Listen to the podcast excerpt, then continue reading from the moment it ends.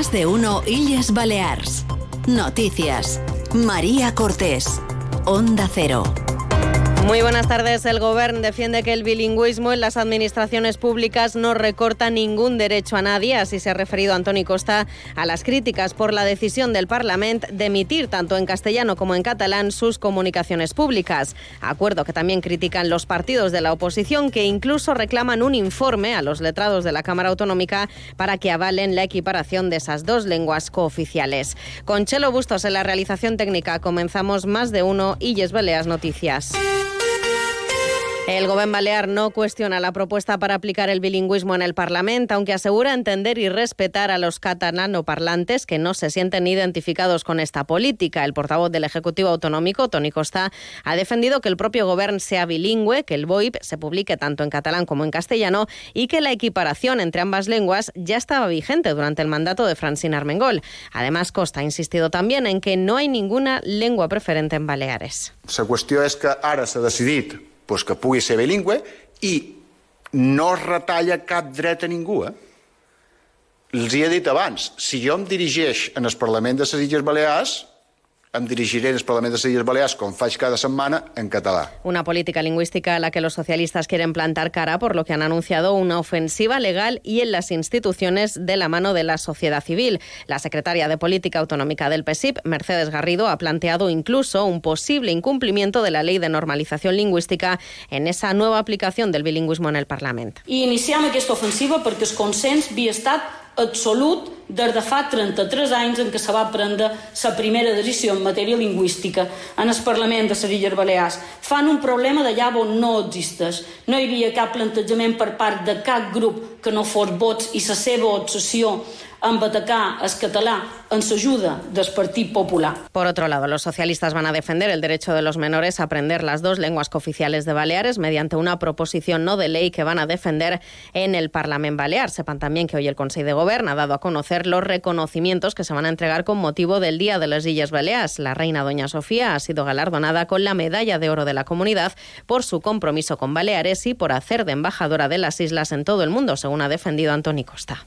Evidentemente se le ha comunicado a la reina, a la reina madre, a la reina Mérida, eh, que se le va a dar la medalla de oro de la Comunidad Autónoma de las Islas Baleares, por supuesto que sí.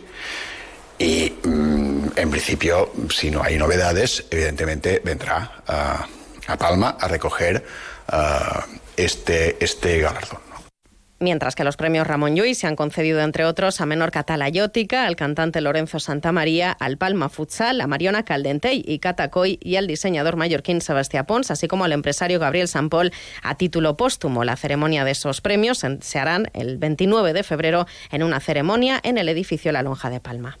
Queridos mallorquines, soy Agustín El Casta y os espero el próximo lunes a las 7 de la tarde donde es Auditorium de Palma para que aplaudáis a los ganadores de los premios Onda Cero Mallorca 2024. Yo también haré una pequeña intervención. Mats Bueno, has de venir y has de reír también.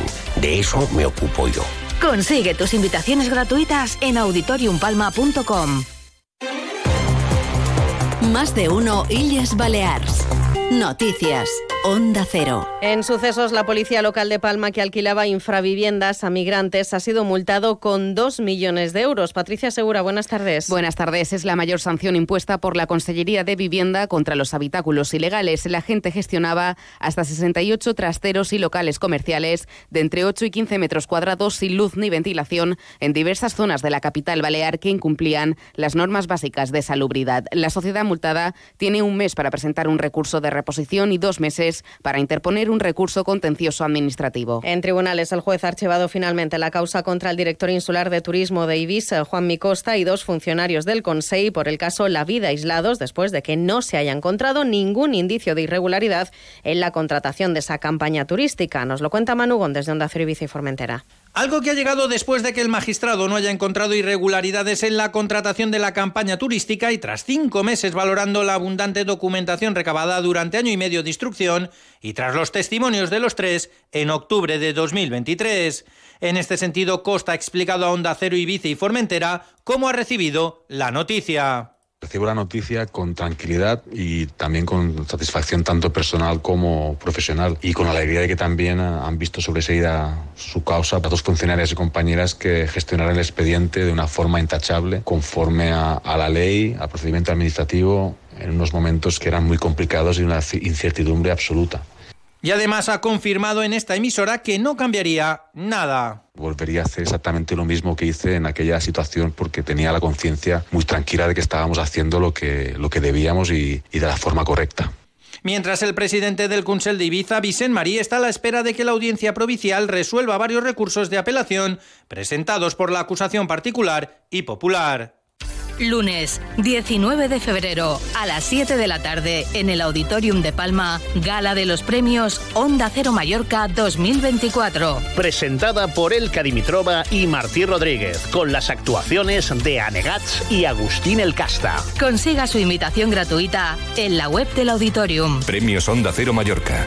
No, no es solo una entrega de premios. Trablisa y Autovidal, concesionario Mercedes-Benz, patrocinadores globales.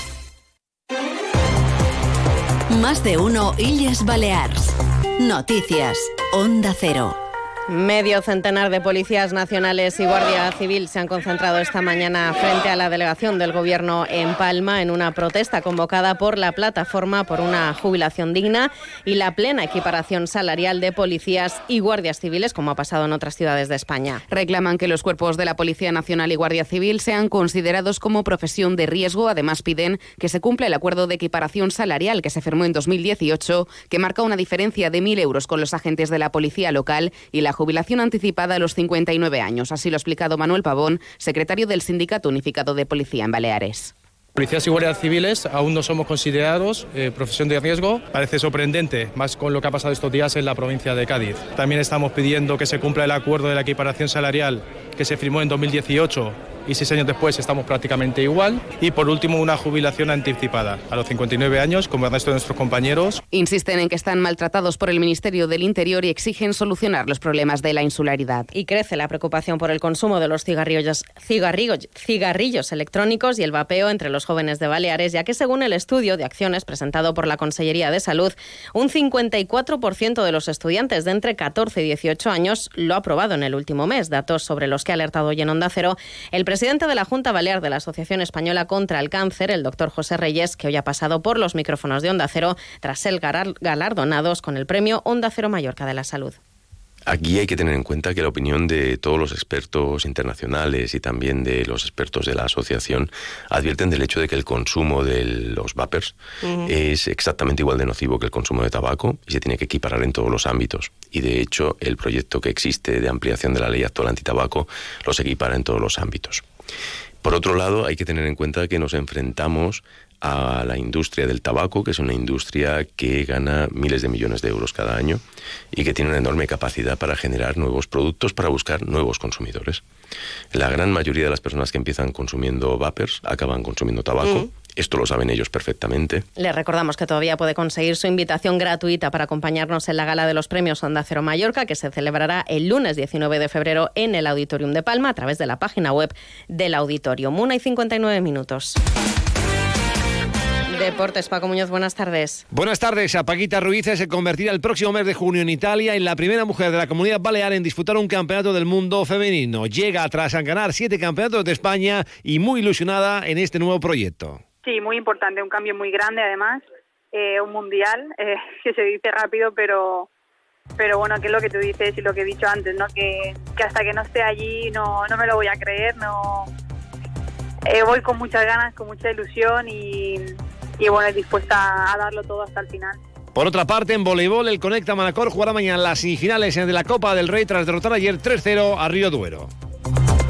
Así llegamos a las 2 de la tarde. Sigan con Noticias Mediodía en Onda Cero. La actualidad de Baleares vuelve a las 2 y media en Illes Baleares en la Onda. Pasen una feliz tarde y disfruten del fin de semana.